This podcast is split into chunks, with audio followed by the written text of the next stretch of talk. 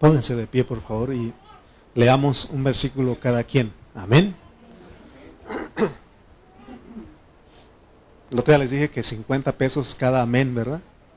Entonces, se lo deben a mía. Ella está diciendo por ustedes. Leo el 7, ustedes el 8, y así vamos. Y si el ministerio de muerte grabado con letras en piedras fue con gloria, tanto que los hijos de Israel no pudieron fijar la vista en el rostro de Moisés a causa de la gloria de su rostro, la cual había de perecer.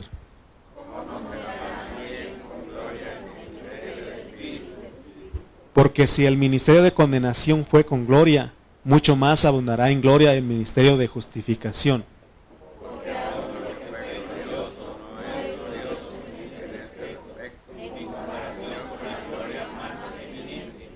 Porque si lo que perece tuvo gloria, mucho más glorioso será lo que permanece. Amén. Tome su lugar, por favor.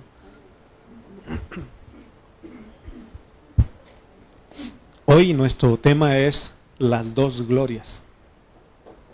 Las dos glorias. Vamos a estar viendo las dos glorias. Puede ser que hay más glorias, pero hoy vamos a hablar de dos glorias. Eh, eh, y las dos glorias, estamos hablando de la gloria del antiguo pacto. Dice que brillaba, brilló en el rostro de Moisés. Y la gloria del nuevo pacto no brilla en el rostro, sino que brilla desde el corazón hacia todo el cuerpo. Nos debe de llamar la atención que los dos, o los dos o las dos glorias o los dos ministerios son gloriosos.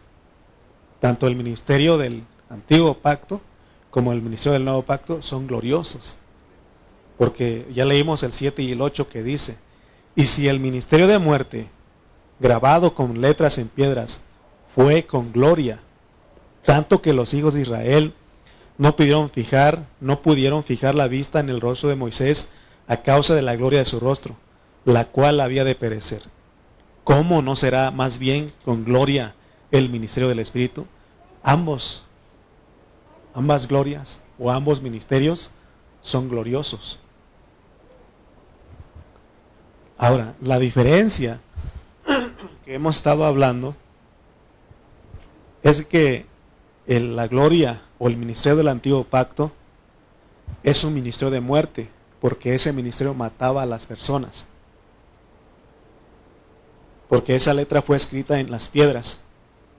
No hay, había flexibilidad ahí. ¿Alguna vez han visto ustedes que una piedra se pueda estirar un poco? Esa es la idea que dice que escribió en, en piedras. en cambio, la gloria del nuevo pacto, o el ministerio del nuevo pacto, se escribe en el corazón. Y, me sorprende a mí porque dice que es en carne. Y, la carne se puede estirar. O sea, está hablando del corazón. ¿Cómo se puede estirar el corazón? Jesús lo mostró y dice que la, gloria del antiguo pacto decía que la mujer adúltera tenía que morir. Y es lo que decía esa gloria, por eso era de muerte. En cambio, la otra gloria que, que fue escrita en el corazón, ese sí se puede estirar. Por eso aún se llama gracia. Ley no se puede estirar. La gracia sí. Por eso nosotros pecamos. Venimos con el Señor, le decimos, Señor, perdóname, Señor. ¿Qué quiere que Él hace? Como tiene un corazón tan grande, se estira. Dice, te perdono, pero ya no lo hagas más. En el antiguo pacto no había nada de eso. Lo, lo hiciste, por eso dijimos ojo por ojo, diente por diente mano por mano, pie por pie, quemadura por quemadura, herida por herida, golpe por golpe.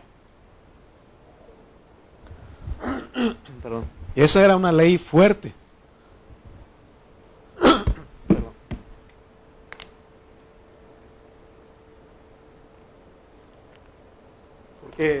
Dice que estaba escrita en piedra. No era una letra escrita en los corazones de los hombres. Aprendan eso. Por eso los de los del nuevo pacto estiramos el corazón. ¿Cuántas veces debo de perdonar a mi hermano? ¿Acaso siete veces? Él puso también, Pedro dice, voy hasta siete. Pero él dice, no te he dicho que siete veces, sino setenta veces siete. Se estira. Por eso son diferentes las glorias. Pero ambas son gloriosos. Ambos ministerios son gloriosos, porque es Dios ahí. Aunque esa ley era dura con los hombres, sin embargo, tenía gloria. Y nosotros tenemos que saber a qué se refiere con la gloria. ¿Qué es gloria? Según el diccionario bíblico, la palabra gloria aparece con dos significados. Por un lado significa honor, alabanza. Por eso decimos, Señor, te damos gloria. Te doy gloria, gloria. Te doy gloria, gloria. ¿Qué estás diciendo con eso? Estás diciendo, te estoy dando honor, alabanza y estima. Eso es gloria por un lado. Pero también por otro lado, gloria es brillo y esplendor. Y es la segunda parte, o el segundo aspecto tenemos que tomarlo en esta hora. Cuando estamos hablando de la gloria aquí que, de, Moisés, el del antiguo pacto y del nuevo pacto, es algo que brilla, es un esplendor.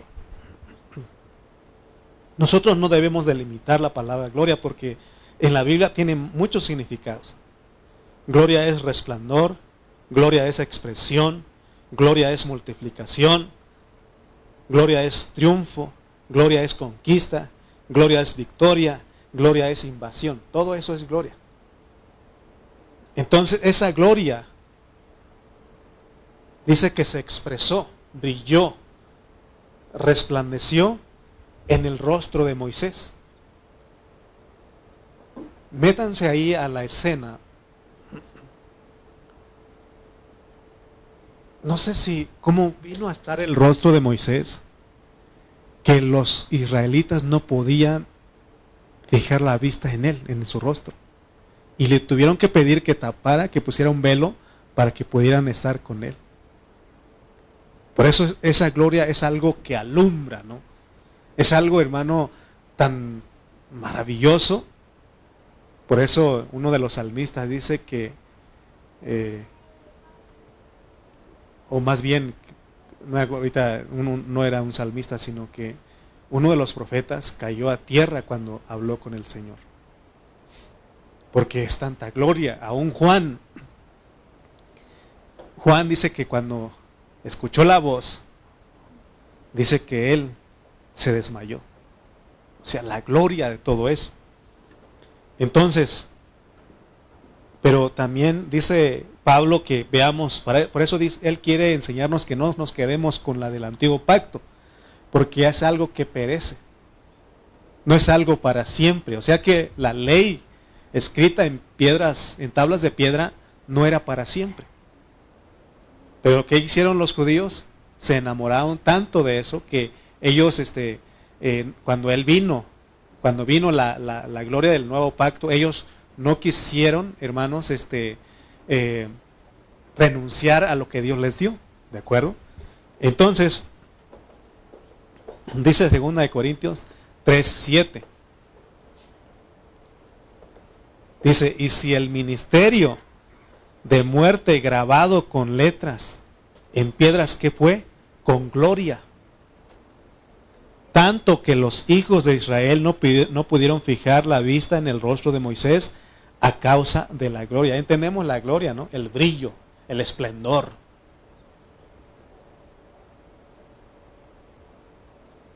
¿Alguna vez le han puesto una lámpara en sus ojos? Que dicen, no, quítalo, no puedo ver. O cuando vamos, cuando va amaneciendo, vas en el carro y la luz del sol no puedes verlo. ¿Sí? Es lo que está diciendo. Pero dice que es algo que había de perecer. O sea que en este contexto, la gloria de Dios en el antiguo pacto brillaba a través del rostro de un hombre. Este es Moisés. Y dice que esa gloria brillaba tanto, ¿verdad? Que los hombres no podían fijar la vista en el rostro de Moisés. pero que es una gloria que había de perecer, que había de extinguir, que había de desvanecer. Por eso, no sé, no dice la Biblia cuánto tiempo estuvo Moisés con ese rostro brilloso, pero estoy seguro que fue por un tiempo, porque es lo que dice, porque algo que tenía que extinguir, que tenía que desvanecer. Nosotros todo esto sabemos. Gracias a Dios por el apóstol San Pablo, porque si no, no entenderíamos esto. Quedaríamos igual que los judíos, que los israelitas, enamorados de esa ley, enamorados de esa gloria, tener a Moisés. Y es lo que hacen los israelitas, los judíos hasta el día de hoy. Ellos tienen a Moisés como alguien eh, eh, sobresaliente. Es el profeta de ellos y ellos citan a Moisés siempre. Y ellos se quedaron con todo eso, porque no ellos ¿Se acuérdense que también Dios les cegó? Los cegó para que ellos no vieran todo eso. Pero usted y yo tenemos el privilegio de poder ver eso. De poder entender que la gloria del antiguo pacto era una gloria que había de perecer. Aunque era Dios, porque la gloria es de Dios. Pero había de perecer porque no era la meta. La meta no era nada más que fuera el rostro la que brillara. Sino que hemos hablado que la gloria tiene que ver en todo nuestro ser, en nuestro espíritu, en nuestra alma y nuestro cuerpo. Todo nuestro cuerpo tiene que brillar ese, esa gloria. Por eso los judíos, ellos no creen igual que nosotros. ¿Por qué? Porque ellos no tienen fe para creer. Ellos no, quieren, no tienen fe para creer lo que estamos hablando. Sin embargo, usted y yo, Dios nos ha dado fe. Hemos recibido la fe en Cristo y por eso nosotros podemos creer que hay algo más eminente, hay algo más superior que con solamente quedarnos con los mandamientos escritos en tablas de piedra. Hay algo más superior, hay algo más, más maravilloso, más glorioso, porque es una gloria mayor. Es lo que Dios está ofreciendo a los cristianos del Nuevo Testamento. Pero ¿saben qué? El problema de muchos de los creyentes gentiles, porque somos gentiles, pero creyentes, es que si no somos instruidos correctamente o al no ser instruidos correctamente, pensamos que debemos de conducirnos igual que los judíos. Eh, queremos llevar una mente judía. La mayoría de cristianos tiene ese concepto. Y al tener una mente judía, ellos mezclan los conceptos del Antiguo con el Nuevo Testamento. No podemos mezclarlos. ¿Se acuerdan ustedes ese dicho que dijo el Señor Jesús que no se puede poner vino nuevo en odre viejo? Tiene que ser todo nuevo. No puede haber una mezcla. ¿Qué pasa si se le pone vino nuevo en odre viejo? El vino nuevo va a reventar ese odre. También no se remienda, dice, este, un pedazo de tela nueva a una camisa ya vieja porque no se puede. Tiene que ser todo nuevo o todo viejo. No se puede mezclar. Por eso eh, los cristianos, muchos, hay muchos cristianos que todavía creen, por ejemplo, yo he conocido a cristianos que usan la bandera de Israel. Y aún en sus congregaciones ponen la bandera de Israel. Entonces eso es tener una mente judía. Hay otros cristianos que creen que nosotros tenemos que hablar en hebreo el nombre de Dios si no Él no nos escucha. Que tienes que decir Yahvé. Que tienes que decir Yahshua. Porque si no, Él no te escucha. Yahshua Hamashiach. Si no, Él no te escucha. Fíjense, hermano, mezclar los conceptos. Nosotros tenemos que saber que en la gloria del nuevo pacto, el ministerio del nuevo pacto, Dios dice que Él se fue a todas las naciones, porque de ahí tiene las otras ovejas. Y dice que cuando Él se derramó allá en Pentecostés, muchos hablaron en otras lenguas, en otros idiomas. Y los que estaban de, que, porque llegaron a ese lugar de diferentes eh, ciudades, de países, y escucharon las maravillas en Dios, de Dios en sus propias lenguas.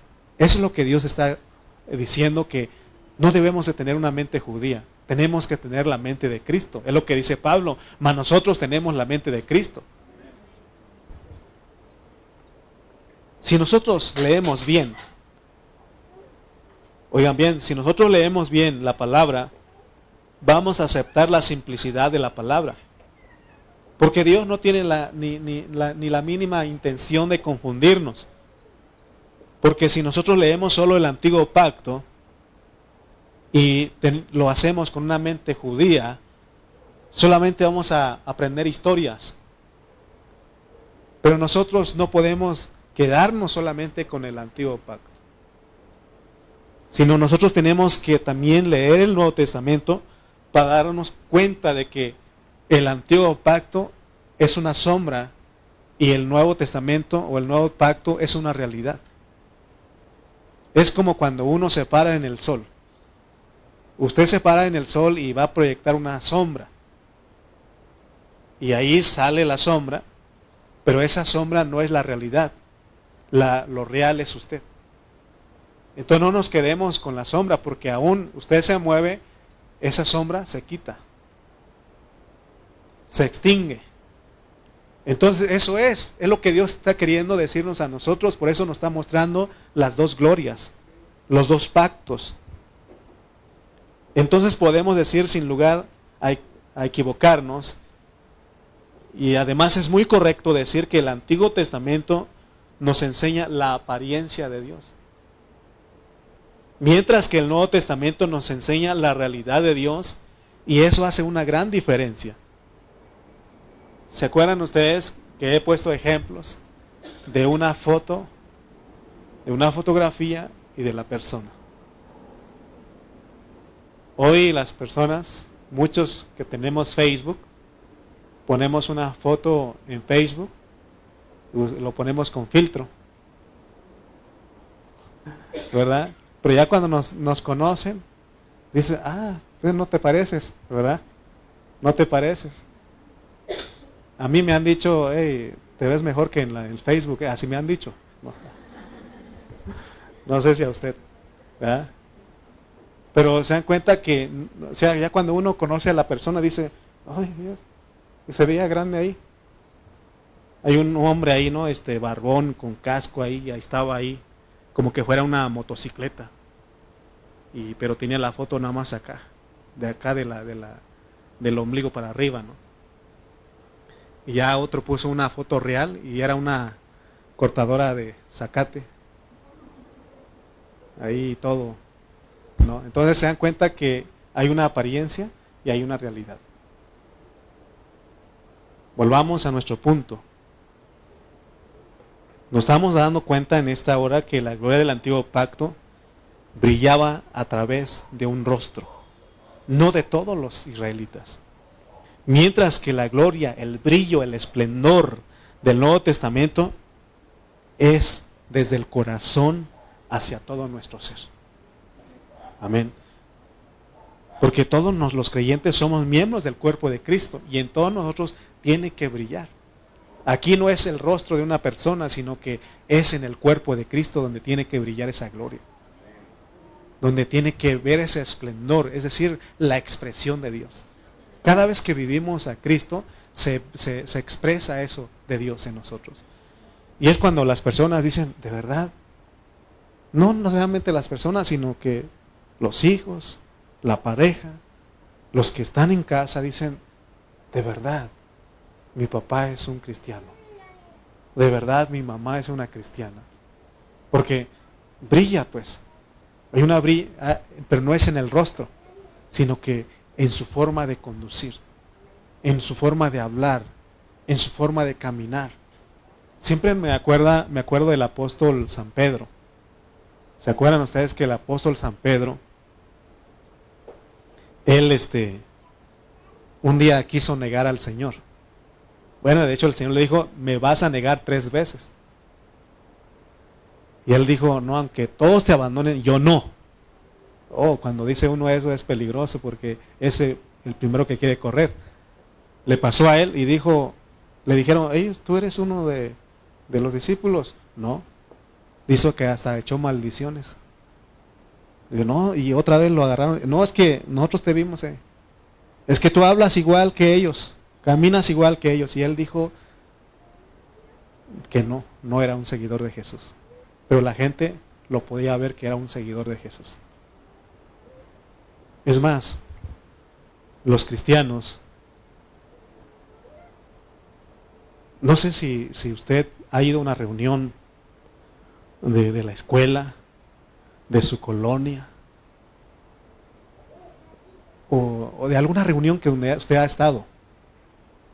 Es más, se ha ido a, una fiesta con sus familiares y como que dan ganas de decir un amén. Decirle hermanos a todos los que estaban ahí. Dan ganas de decir un gloria a Dios ahí. Es más, si te, te, gana la, la tentación y estás bailando ahí, bailas como cristiano. Te lo digo por experiencia. Yo era un adolescente y pues veía que todos lo hacían, todos mis compañeros lo hacían. Iban a los bailes y todo el pueblo. Y un día dije, voy a, voy a probar a ver qué. Y me meto ahí al baile. Y yo sabía bailar, pero de los bailables de la escuela, ya ve que ponen la mano detrás de uno. Ahí estaba yo, brinque y brinque, y todo el mundo me veía a mí dije, ¿qué, por qué me estaban viendo? Pues que no estaba bailando como mundano, sino como cristiano.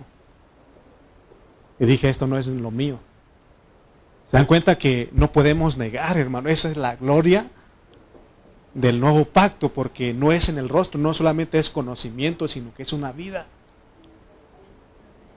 Miren, por eso a veces digo que el que viene a la reunión tiene más ventaja de vivir a Cristo que el que no viene. Porque algo se te va a pegar aquí. Algo, hermano. Es más, si vienes y te quedas dormido aquí, como dicen en la familia, ve que cuando el niño duerme, ah, está creciendo. Déjenlo dormido. Más ten cuidado aquí porque si te caes, te golpeas, no podemos resucitarte, eso sí.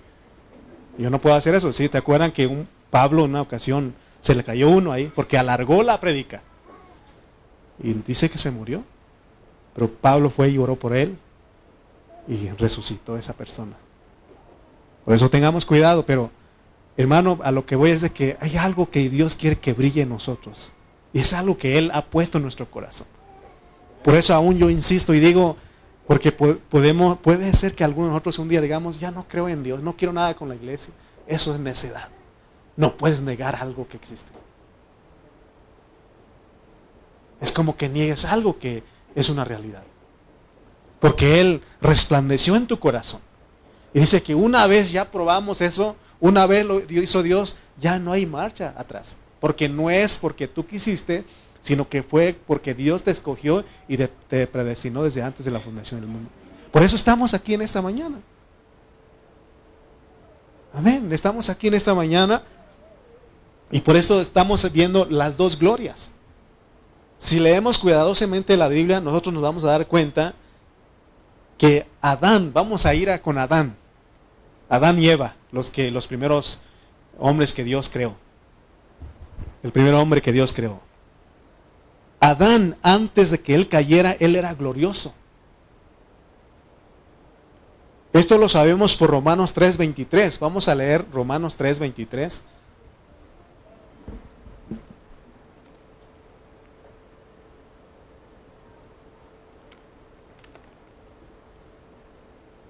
Dice Romanos 3:23.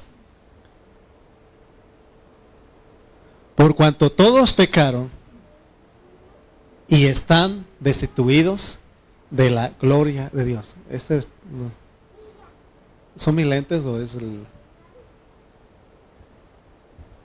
o es el lente de, del proyector? Por cuanto todos pecaron y están destituidos de la gloria de Dios. Por este versículo podemos decir que Adán, antes de caer, de caer, era glorioso. Cuando él no había pecado, él era glorioso. Pero cuando él pecó, al, desobedecer a Dios y comer del árbol de la, de la ciencia del bien y del mal, dice que él perdió la gloria de Dios. Por eso dice que en Romanos que por cuanto todos pecaron y están destituidos, privados de la gloria de Dios. Porque antes de tiempo recibimos una enseñanza de que, de que Adán no era glorioso o que sí era glorioso, pero que no. Pero hemos aprendido a, ido ajustando nuestra doctrina por la enseñanza, porque, porque acuérdense que es una manifestación. Adán representa, es, es el tipo de Cristo. Y nosotros fuimos creados desde antes de la fundación del mundo. Está hablando de eso. Pero regresemos a Adán. Adán y Eva, después de que pecaron, ¿qué es lo que primero ocurrió en ellos cuando pecaron? ¿Qué creen ustedes que, ocurrió en, o que pasó con ellos? Cuando ellos pecaron, lo primerito que pasó con ellos se dieron cuenta que estaban desnudos. ¿Por qué? ¿Qué pasó? ¿Por qué quedaron desnudos? ¿Por qué se dieron cuenta que estaban desnudos? Porque perdieron la gloria. Porque la gloria viene a ser un vestido.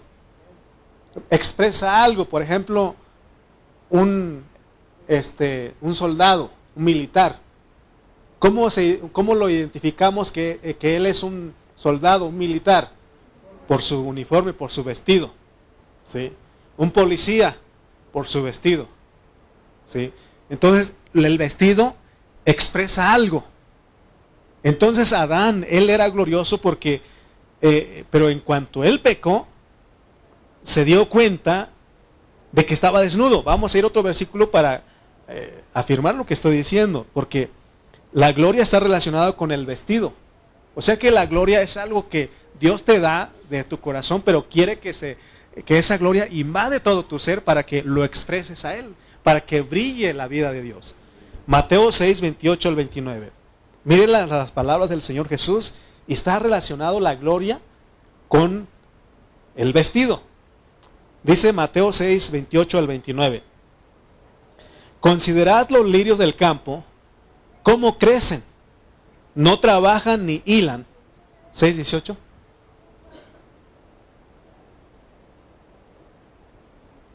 ¿No es 28 y 29?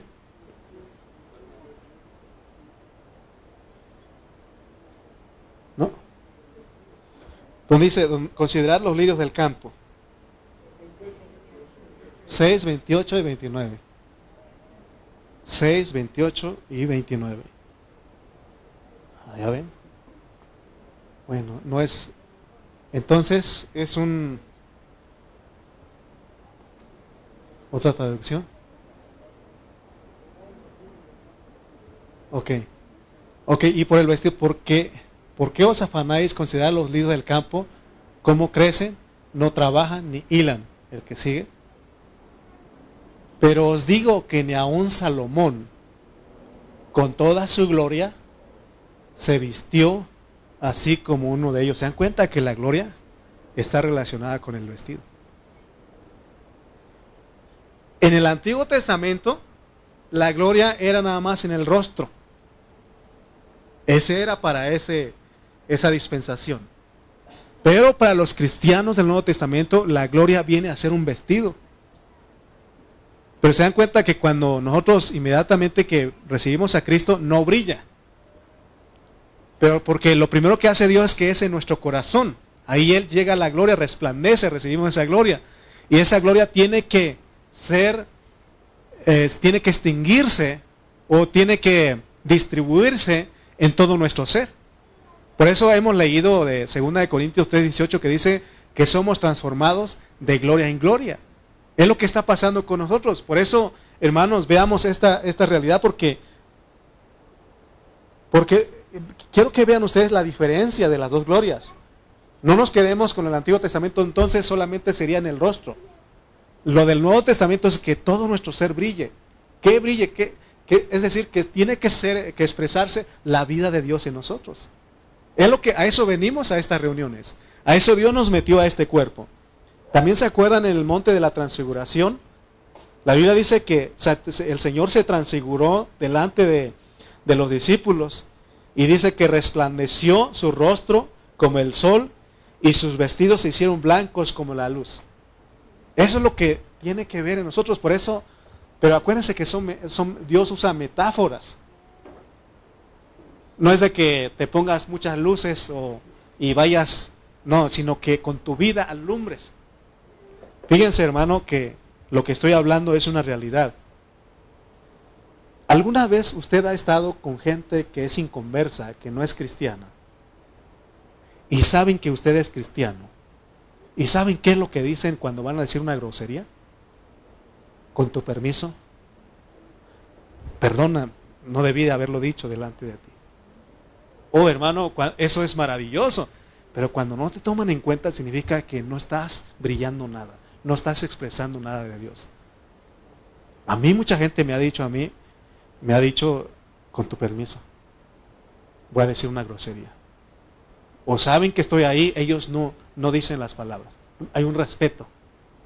¿Por qué? Por lo que nosotros brillamos, no por lo que yo soy, sino por la gloria que Dios nos ha dado a nosotros. Amén. Entonces a través de toda la Biblia nosotros podemos saber cómo se recupera la gloria de Dios. Porque ese es el propósito de Dios ahorita, que nosotros recuperemos esa gloria. Esa gloria que un día perdimos. Entonces, volvamos a Adán. Adán ya vimos que tenía gloria. Él fue creado, él fue hecho, él fue formado con gloria. Les invito a que vayamos a ese momento cuando Dios crea al hombre, cuando Dios forma al hombre. Si pudiéramos trasladarnos a ese momento, imagínense pues, metamos a esa escena. Porque dice, él hizo, Dios plantó un huerto ahí y puso todos los animales, todas las veces del campo, las aves de los cielos, el mar, todo, los seis días. Y llega al sexto día y crea al hombre. Adán ahí. Y dice que hay hermanos que han escrito y dicen que cuando él caminaba, como su vestido era la gloria de Dios, él resplandecía ese huerto. Él había un, eh, un esplendor en él. Él brillaba en ese. Porque no estoy hablando del Adán que pecó, ahí perdió. Pero cuando él fue creado, el hermano brillaba. Él caminaba entre todas esas creaciones, hermano, y había una gloria en él. Ese era su vestido, porque ahí todavía no se manifestaba el pecado. Pero una vez que Adán peca, de esa manera entra el pecado y él pierde todas esas cosas. Él, eh, eh, Adán y Eva, ellos pierden la gloria. Por eso leímos Romanos 3:23 que dice, por cuanto todos pecaron y están destituidos de la gloria de Dios, porque, ¿por qué dice todos? Porque ahí estábamos en Adán. Ahí estábamos todos. Y a este versículo de Romanos 3:23 podemos unir Génesis 3:24. Vamos a leer Génesis 3:24. Este versículo también nos dice algo a nosotros. Dice Génesis 3:24.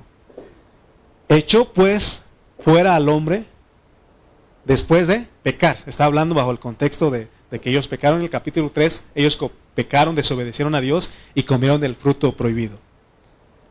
Dice, echó pues fuera al hombre y puso al oriente del huerto de Edén querubines y una espada encendida que se revolvía por todos lados para guardar el, el camino del árbol de la vida.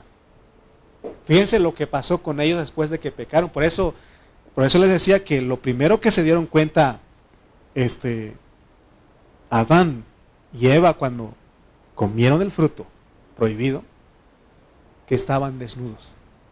Antes de eso, ellos no estaban desnudos porque tenían la gloria de Dios, eran gloriosos.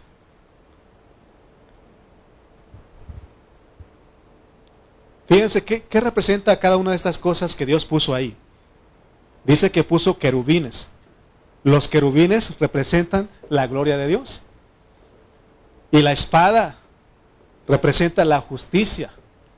Y, lo, y, el, y el fuego o la llama encendida en la espada representa la santidad de Dios. ¿Está bien dicho, Juanito? Juanito lo dijo la otra vez, aquí con los varones. Fíjense todo lo que él perdió, no solamente perdió la gloria, perdió la justicia, la santidad de Dios. Pero estamos enfocados en la gloria. Se perdió eso, no había expresión de Dios en él. ¿Con qué razón la Biblia dice que en resurrección ya recuperamos? Por eso Jesús vino a morir por nosotros. Por eso Él vino la salvación a nosotros. Hermanos, en esta mañana estamos aquí porque Dios tiene un propósito para nosotros. Que recuperemos esa gloria que se perdió. De hecho, ya lo tenemos dentro de nuestro, corazón, pero vamos en un proceso de gloria en gloria. Entonces, estamos viendo que ya cuando Dios termine su obra en nosotros y Él regresa por segunda vez, dice la Biblia que en resurrección, cuando resucitemos, seremos iguales a los ángeles. ¿Cómo cree usted que son los ángeles? Los ángeles, ellos son seres celestiales, tienen un cuerpo celestial, un, tiene un cuerpo de gloria, son gloriosos. Por eso ellos están aquí, se van. ¿Se acuerdan que hemos enseñado que un, ángel está aquí entre nosotros? Escucha nuestra oración y él inmediatamente sube al tercer cielo. Nosotros no podemos hacer eso. A ver, brinquen un poquito. Ah, ni, ni, cinco centímetros elevamos del, del suelo, ¿no? Pero un ángel, como tienen cuerpo glorificado, son gloriosos, ellos se trasladan. Amén. El Señor Jesucristo fue el primero en resucitar. ¿Cuántos están de acuerdo? ¿Sí? Fue el primero en resucitar. Y a Él, cuando resucitó, se le dio un cuerpo glorioso. Él vino a ser glorioso. Y ese cuerpo glorioso, hermano, con ese cuerpo glorioso, Él podía aparecer y desaparecerse. Pareciera caricaturas de Dragon Ball aquí, ¿no? ¿Ah? ¿Cuántos vieron Dragon Ball cuando eran los adultos, no? Pero los de mi edad, los de los 40, 35, 30, vieron todas esas series, ¿no? Y se acuerdan que una teletransportación y se iba, ¿no? ¿Se, ¿Se, acuerdan ustedes de eso? Alguien dijo una fusión, ah, no, eso es otra cosa. Pero se dan cuenta cómo sale todo ahí, ¿no? Cómo se trasladaba este personaje. Pareciera que estoy hablando de eso, pero no. Hay una realidad porque Jesús, fíjense lo que hacía él. Dice que así como estábamos nosotros, estábamos los discípulos reunidos. Dice que cerraban las puertas por miedo a los judíos. Y dice que Jesús se aparecía así. Antes de resucitar, Jesús no podía hacer eso. Él Iba en las barcas, caminaba sobre las aguas, sobre el mar. Hacía eso con ellos. Caminaba en los barcos, caminaba, pero no podía hacer eso. Pero una vez que Él resucitó, se le dio un cuerpo glorioso y Él podía aparecer y desaparecerse. Amén. Es más, podía atravesar paredes entonces. Eso es un cuerpo glorioso. Es lo que Dios quiere que nosotros recuperemos. Hermano, no confíes en tu ser natural. No digas, ¿será que un día voy a hacer eso? Ahora el hermano, ¿qué, se tomó? ¿Qué se comió? Mira, dice 2 de Corintios 3:4. Nosotros los cristianos tenemos una confianza de que un día se va a hacer realidad esto que estoy hablando. ¿Cuántos batallan para venir a este lugar? Batallamos, está lejos. Bueno, algunos están más lejos. Pero fíjense lo que dice 2 de Corintios 3:4. Y tal confianza tenemos. Y tal confianza tenemos mediante Cristo para con Dios. Tenemos esa confianza de que es por medio de Cristo que nosotros entendemos que ahora podemos recuperar esa gloria, hermanos. Por eso 2 de Corintios 3:18, ahí adelantito dice, por tanto, nosotros todos, eso ya se lo sabemos, ¿no? digamos todos. Por tanto, nosotros todos, mirando, cara descubierta, como en un espejo la gloria del Señor, somos transformados de gloria en gloria en la misma imagen como por el Espíritu del Señor. Fíjense, hermano, la imagen que vamos a expresar. Y eso es posible, hermano, porque la confianza no es por nosotros, la confianza es de Dios. Por eso, hermano, tenemos que venir, ser gobernados con esas palabras. No traer la mente judía de, ah, tengo que guardar los mandamientos. No, cree en lo que Dios ya te dio. Entonces Adán era glorioso, pero en la caída él perdió la gloria, él se quedó sin nada, ya vimos que perdió la gloria, la justicia, la santidad. Vamos a leer Salmos 8. Ahí nos revela lo que sucedió con Adán. Vamos a leer Salmos 8 del 1 al 4. Dice, dice el versículo 1. Oh Jehová, Señor nuestro, cuán glorioso es tu nombre en toda la tierra. Has puesto tu gloria sobre los cielos. De la boca de los niños y de los que maman fundaste la fortaleza a causa de tus enemigos, para hacer callar al enemigo y al vengativo.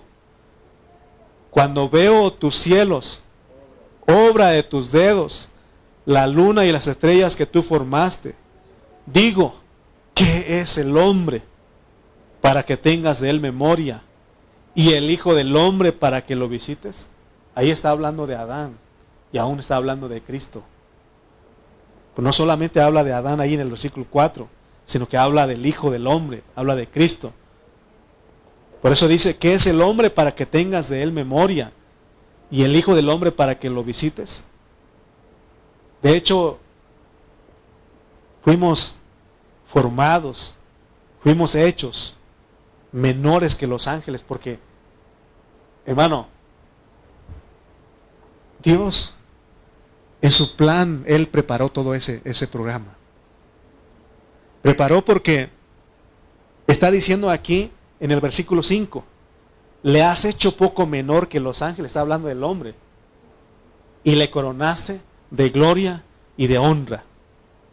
Pero de acuerdo al pensamiento que traíamos, quiere decir que Adán era rey, porque dice que tiene corona. ¿Y cuál es la corona del rey? Su gloria. Entonces podemos, podemos darnos cuenta que Dios hizo glorioso al hombre. ¿En qué me baso? También, ¿se acuerdan ustedes en Ezequiel? Vamos a poner Ezequiel 28, 13 al 15. Cada vez que Dios crea algo, lo hace glorioso. Por eso nos atrevemos a decir que Adán era glorioso, pero que perdió la gloria en la, en la caída. Vamos a leer Ezequiel 28, 13 al 15. Miren lo que dice. En Edén, en el huerto de Dios, de Dios estuviste. De toda piedra preciosa era tu vestidura, de cornerina, topacio, jaspe, crisólito, berilo y ónice, de zafiro, de carbunclo, esmeralda y oro. Los primeros de tus tamboriles y flautas estuvieron preparados para ti en el día de, tu creación. Está hablando de, Lucifer. Pero dicen cómo era su vestidura preciosa y tenía todas esas piedras. Dice, tú querubín grande, querubín, tenía gloria. Protector yo te puse en el santo monte de Dios y allí estuviste en medio de las piedras de fuego te paseabas. Perfecto eras en, todo en todos tus caminos desde el día que fuiste criado hasta que se halló en ti maldad. Es lo mismo que pasó con el hombre. Él era glorioso hasta que él pecó. Por eso él perdió la gloria que decíamos. Sigamos leyendo Salmos 8. Vamos a leer versículos 6 al 8. Fíjense lo que hizo con Adán al inicio. Estamos hablando del Adán antes de caer. Versículos 6 y 8. 6 al 8. Dice el 6. Le hiciste señorear sobre las obras de tus manos. Todo lo pusiste debajo de sus pies ovejas y bueyes, todo ello, y asimismo las bestias del campo, las aves de los cielos y los peces del mar, todo cuanto pasa por los senderos del mar. Miremos bien, hermano, que cuando Dios creó al hombre y lo puso en el, en el huerto, Él era glorioso, porque dice que lo puso señorear sobre todas las obras de las manos de Dios. Dice que Él gobernaba, Adán gobernaba sobre todas las bestias del campo, sobre las ovejas, sobre los bueyes. Todo, hermano, él gobernaba sobre los leones, sobre los tigres, sobre los osos, sobre todas esas bestias. Es más, él podía hablar con ellos. Y ellos se sometían a él. Porque dice la Biblia en Génesis que puso a Adán, Adán puso nombre a toda bestia, a toda ave de los cielos y a todo ganado del campo. Fíjense la gloria que él tenía. Creo que vio a un elefante y lo vio. Este sería un elefante. Se va a llamar elefante. Vio a un tigre y dijo, este se va a llamar tigre. Fíjense lo glorioso porque imagínense ustedes, ustedes cómo ven si nosotros ahora le cambiamos el nombre a un este a un ratón le ponemos elefante y al elefante le ponemos ratón. ¿Cómo ven ustedes? No, tiene, o sea que no eh, no cuadra, ¿verdad? No, no cuadra. Pero Adán, él sabía, este se va a llamar elefante. Vio a la jirafa, jirafa, ¿no? Yo, elefante, ¿no? Yo, yo, él tenía tanta sabiduría porque era glorioso. Una muestra de cómo se perdió la gloria. Fíjense, los hombres hoy. A un perro, firuláis. Imagínense, hermano. ¿Se perdió la gloria, sí o no? Sí, solo vino. Pirruris. Quillo. De hecho, yo le puse Quillo, imagínense, sin sabiduría. ¿Quién tiene otro mascota que le puso nombre? ¿Cómo? Hachi. ¿Cómo? Maca. ¿Qué más? ¿Cómo? Morphy, imagínense, hermano. Galleta, imagínense. Lila. Imagínense, hermano. Camila. ¿Cómo te llamas tú? Así le puse, pusimos a uno. Así le pusimos. ¿Cómo te llamas tú? ¿Cómo? ¿Cómo te llamas tú? Jesús, no, ¿cómo te llamas tú? Eh, hermano, ¿se, dan cuenta que se perdió la gloria, sí o no? Pero Adán, cuando él hermano, él le puso nombre a todo. Es más, ni a los hijos. ¿Cómo se llama tu hijito?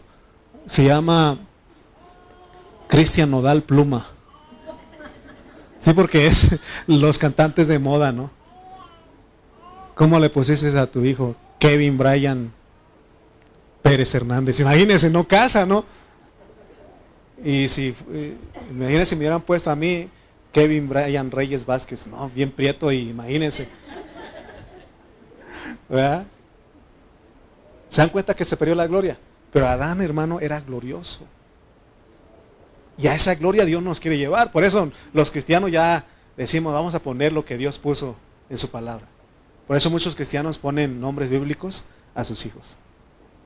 Ya no ponen que Brian, que Kevin, que, que este, eh, ¿cómo se llama? Este, Peso Pluma, Cristian, Nadal, Nodal, ¿cómo se llama? Nadal, digo. Ya que a veces el mundo que hace pone los nombres de los famosos. Cristian se salvó porque Cristian Nodal no era famoso cuando tú naciste. Pero Cristian viene de Cristo, de cristiano. Ok, bueno. Fíjense qué gloria tenía Adán. Hermano, él, él podía andar con los osos, con los leones, con los tigres. Es más, Eva andaba con la serpiente y ningún temor. Pero ahora, ¿qué haría usted si se encontrara con un león? Con un tigre, con un oso, ¿qué haría usted? ¿Se echaría a correr, sí o no?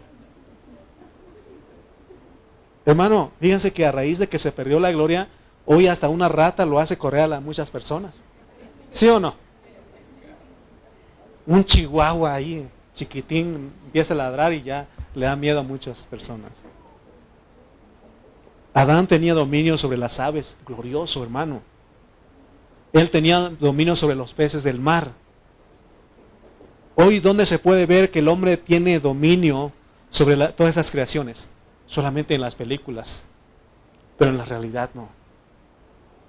Debido a que se perdió la gloria, nosotros ni podemos ver a los monstruos marinos. Porque dice de la Biblia que Dios creó a los monstruos marinos. Es más, hay gente que dice que vio un, ovni. un objeto volador no identificado. Vi un extraterrestre. Vi un marciano, todos confundidos, ¿no? Vamos a ir a Jaime Musain, ¿cómo se llama ese? Maussan, para ver qué dice. Y ahí está uno ahí, ¿será que? No. Hermano, no te preocupes. A veces los cristianos, hermanos, sí existirán extraterrestres, ovnis, marcianos. Les digo, no te preocupes. Un día vas a, cuando seas glorioso, vas a descubrir todo eso.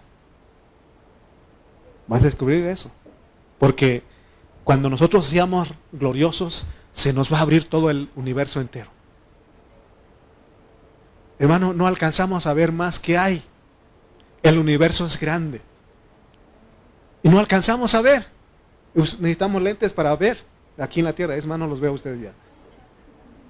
Y así los veo. Bien.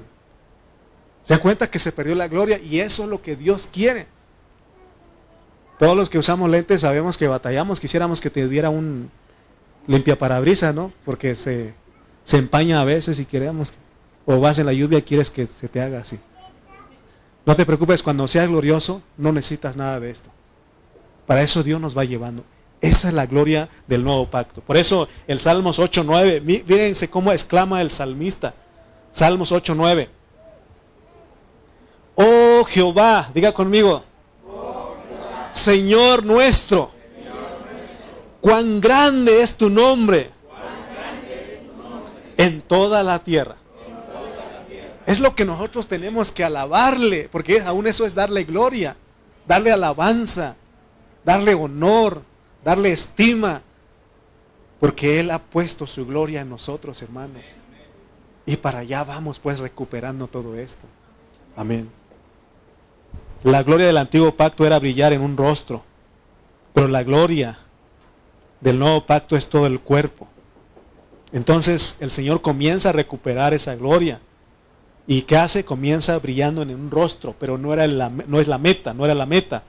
La meta es que toda esa gloria perdida brille no solamente en el rostro, sino que en todo nuestro ser. Que brille en todo nuestro ser. Se perdió la gloria en Adán, sí, pero Dios tenía un propósito divino.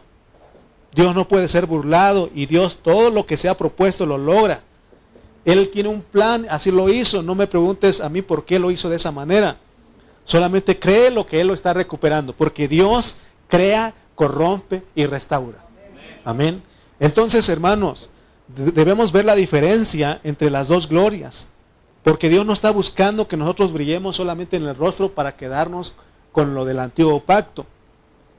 Esa gloria es perecedera, se extingue en un momento. Dios está buscando que nosotros brillemos totalmente desde ya. Que tu luz brille, que esa gloria brille donde quiera que andes. Que brille desde nuestro espíritu, alma y cuerpo. Por eso la gloria de Dios tiene que invadir nuestro espíritu, nuestra alma y nuestro cuerpo. Y eso Pablo lo entendió y él lo está explicando a nosotros en esta mañana. Pareciera un juego que Dios crea, lo corrompe y lo restaura.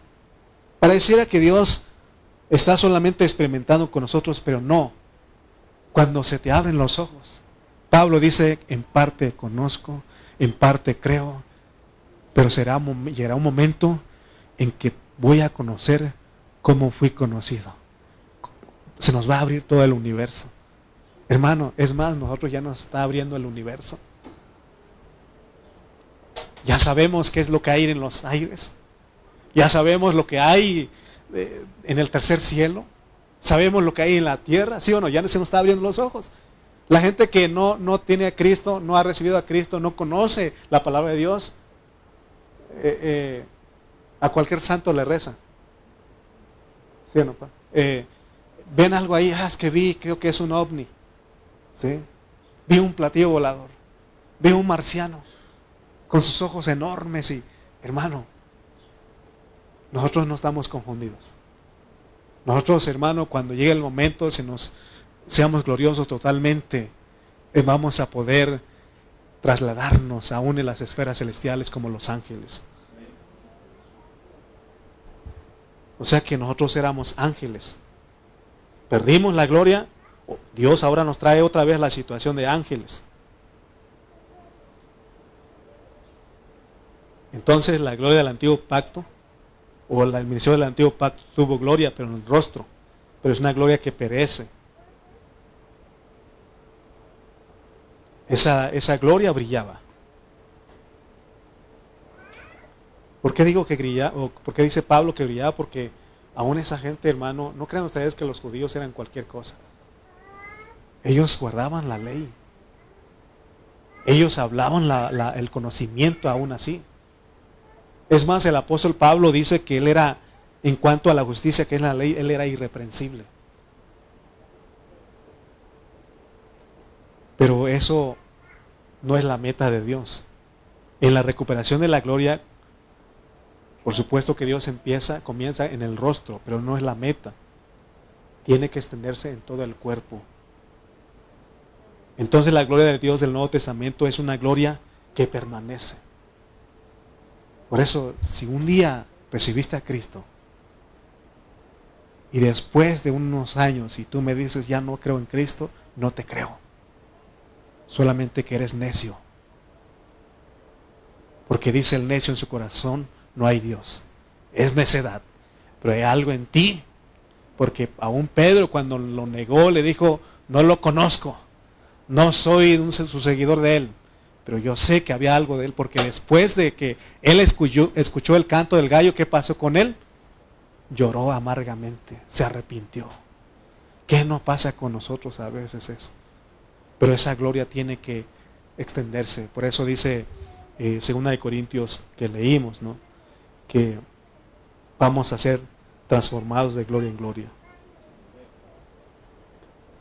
Mire lo que pasó en 2 Corintios 4, 6 y con esto termino. 2 de Corintios 4, 6. Oh, este versículo está, hermano, tenemos que gozarnos por este versículo porque dice, porque Dios, dice, diga conmigo, porque Dios, que mandó que de las tinieblas resplandeciese la luz es el que resplandeció en nuestros corazones para iluminación del conocimiento de la gloria de Dios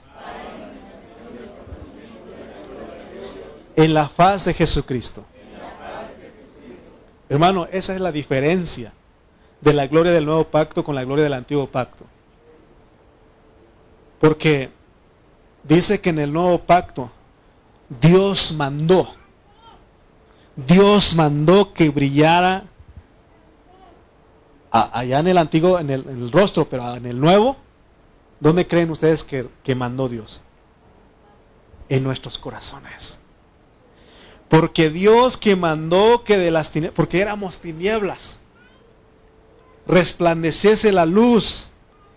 Así como dijo allá, sea la luz, y fue la luz. Porque en el principio creó Dios los cielos y la tierra. Hubo una situación ahí que dice que la tierra estaba desordenada y vacía y había puras tinieblas. Pero viene Dios y restaura las cosas. Y Él da una palabra y dice, dice ahí en Génesis, dijo Dios, sea la luz. ¿Qué creen ustedes que pasó? Fue la luz. Dios no es, un, no es como los hechiceros, como los magos que a veces fallan con sus palabras. Dios cuando dice algo, Él lo logra. Por eso Él dijo, mandó. Porque Dios que mandó, Él es el que tiene la última palabra. Hermanos, por eso a veces le digo a mis hermanos, a algunos de mis hermanos, le digo, hermanos, eh, algunos hermanos me dicen, hermano, es que yo hubiera deseado venir a Cristo cuando estaba jovencito. No es cuando tú quieres, es cuando Dios manda. Muchos de nosotros venimos desde niños, adolescentes, jóvenes, la primera edad, segunda edad y otros hasta la tercera edad. Es cuando Él dice, aquel que tú creías que nunca iba a venir a Cristo, aquí está. Aquel que maldecía que anduvo en tinieblas, ahora es el que está aquí. Porque ¿quién dio la orden? ¿Quién dio, quién mandó? Dios mandó que de las tinieblas. Por eso, hermano, no depende del que quiere ni del que corre, sino de alguien que manda. Y el que manda es Dios. Pero es la diferencia es de que en el antiguo pacto solamente en el rostro de Moisés, en Moisés. En cambio, en el nuevo pacto, llega a nuestro corazón. Por eso vuelvo a repetirte. Sí me da tristeza cuando alguien dice que ya no cree en Dios. Cuando dice que ya no quiere servir a Dios. Cuando dice que ya no se va a reunir. Claro que me da tristeza. Pero luego digo, hay alguien que manda. Si mando que tú que vas a volver a las tinieblas, Él es poderoso para sacarte otra vez de ahí. Porque Él así lo hizo. Para que abunde la gloria en nosotros. Pero los que estamos firmes, miremos que no caigamos. Sigamos, no busquemos caer, no. Si te caes, es por Él. Pero si mejor busquemos, Señor, Señor, ayúdame a permanecer. Pero es una gloria que permanece. No es que un día soy cristiano, un tiempo le sirvo a Dios y otro tiempo no. O le sirves a Dios o no le sirves. Amén. Pónganse de pie, por favor.